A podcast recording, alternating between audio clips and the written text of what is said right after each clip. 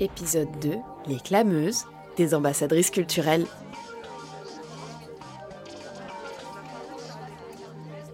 Les clameuses. Les clameuses. Les clameuses. Les clameuses. Les clameuses. Les clameuses.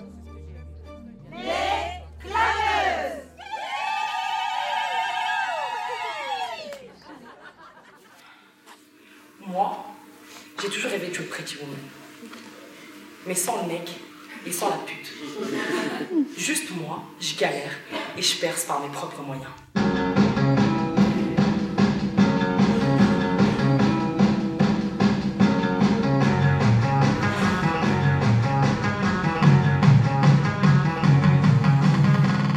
La saison est lancée. Après avoir vu plusieurs spectacles, les clameuses, réunies au local du Bois du Temple, débriefent du dernier en date, du Salle, de Marion Seffer.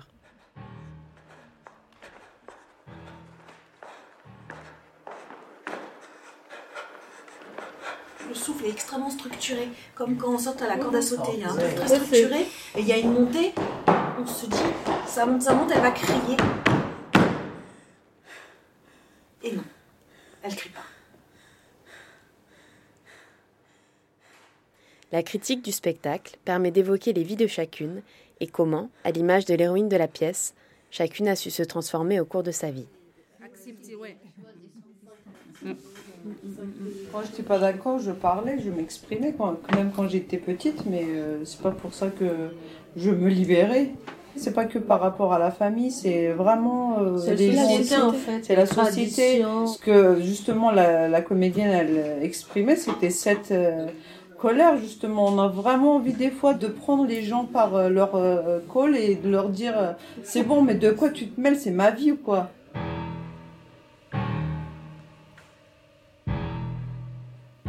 Dépend euh, la personne euh, où il vit, euh, avec qui euh, est-ce qu'il peut changer ou pas, parce qu'il y a des femmes, même s'il veut changer, il ne peut pas. Mon prénom c'est Assina, 57 ans. J'habite le Chien Pointu à Clichy-sous-Bois. Voilà. Par exemple, moi j'étais au bled, je sors couverte de la tête aux pieds. Si je sors avec mon mari, dans la voiture, euh, je ne prends même pas toute seule euh, en ville. Après, j'ai oublié même comment on marche dans la rue. En fait, on n'a jamais pris de décision. hein. C'est toujours les autres qui ont pris des décisions pour nous. Avant, quand je veux demander quelque chose à mon mari, j'ouvre la porte et le mot, il reste là. Ça sort pas. J'ai tellement peur de le dire. Voilà, je veux ça, je veux ça. Tellement que j'ai peur. Il me dit euh, non, autre chose. Je ferme la porte et je fais demi-tour.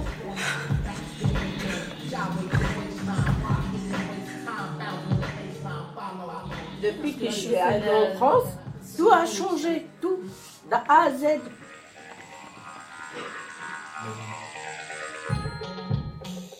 Il a pris la décision qu'on parte de l'Algérie pour venir en France. Et moi, j'ai pris la décision de rester. C'est la première fois que j'ai pris une, une- une décision, c'est en 2001. J'ai galéré, j'ai galéré, euh, vraiment, voilà. Bravo. Après 20 ans de mariage, c'est mon tour maintenant.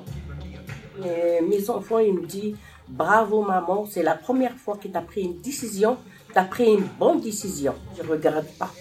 Maintenant, si je veux faire quelque chose, je le fais.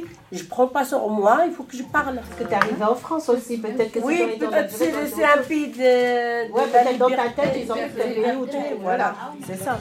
Je suis sûre qu'il y a plein de femmes Je sais, c'est dur. C'est très pas dur. C'est très dur. et elles se sentent peut-être quand même plusieurs à l'intérieur. Mm. Elles aimeraient, mais sauf qu'elles peuvent pas le, le, le, le sortir, le faire, parce que justement, comme tu dis, l'entourage, le- En effet, moi j'avais beaucoup de femmes en moi, mais par contre, elles ne s'exprimaient pas.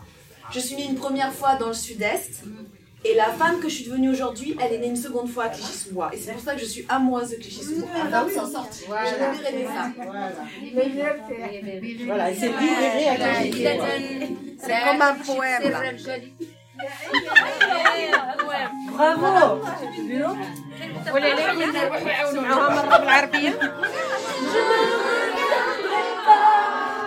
La mienne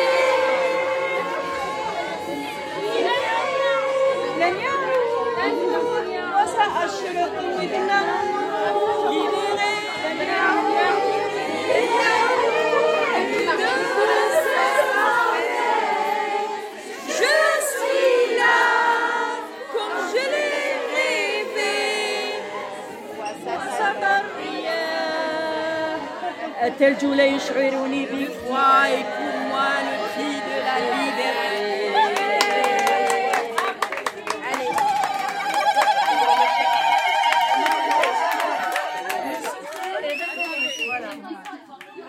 Les clameuses s'affirment désormais et ont plus que jamais envie de faire entendre leur voix.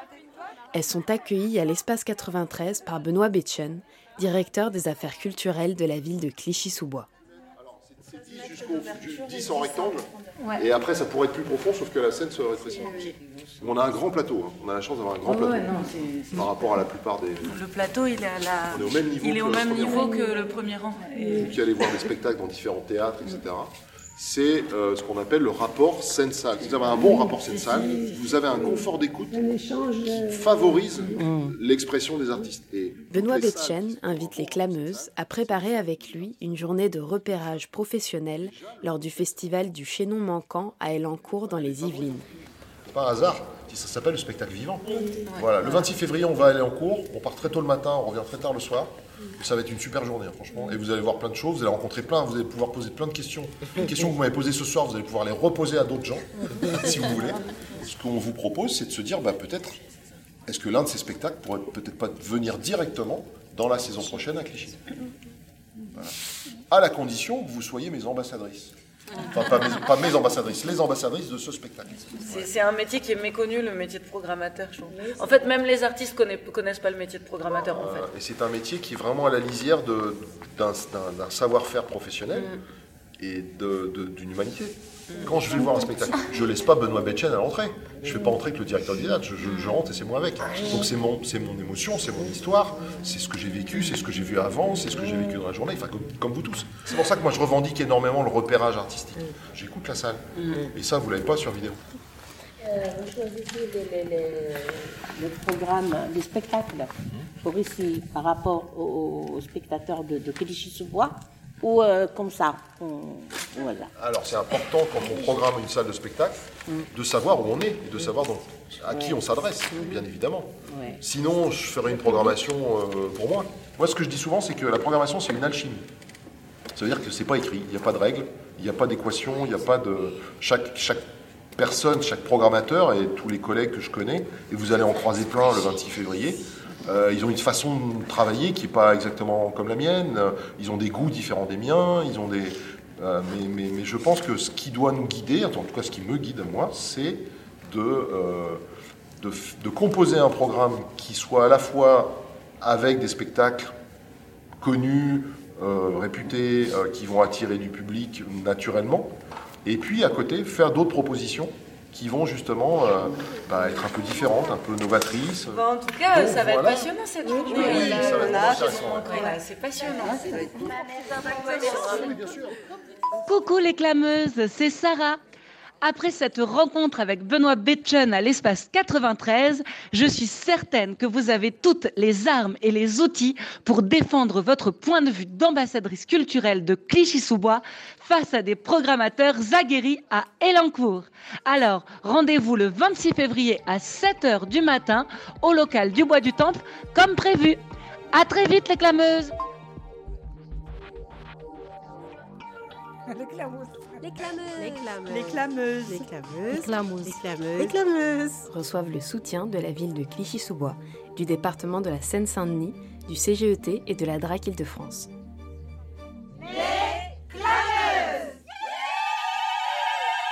Moi aussi j'ai ma parole, moi aussi j'ai euh, j'ai un mot à dire. Voilà.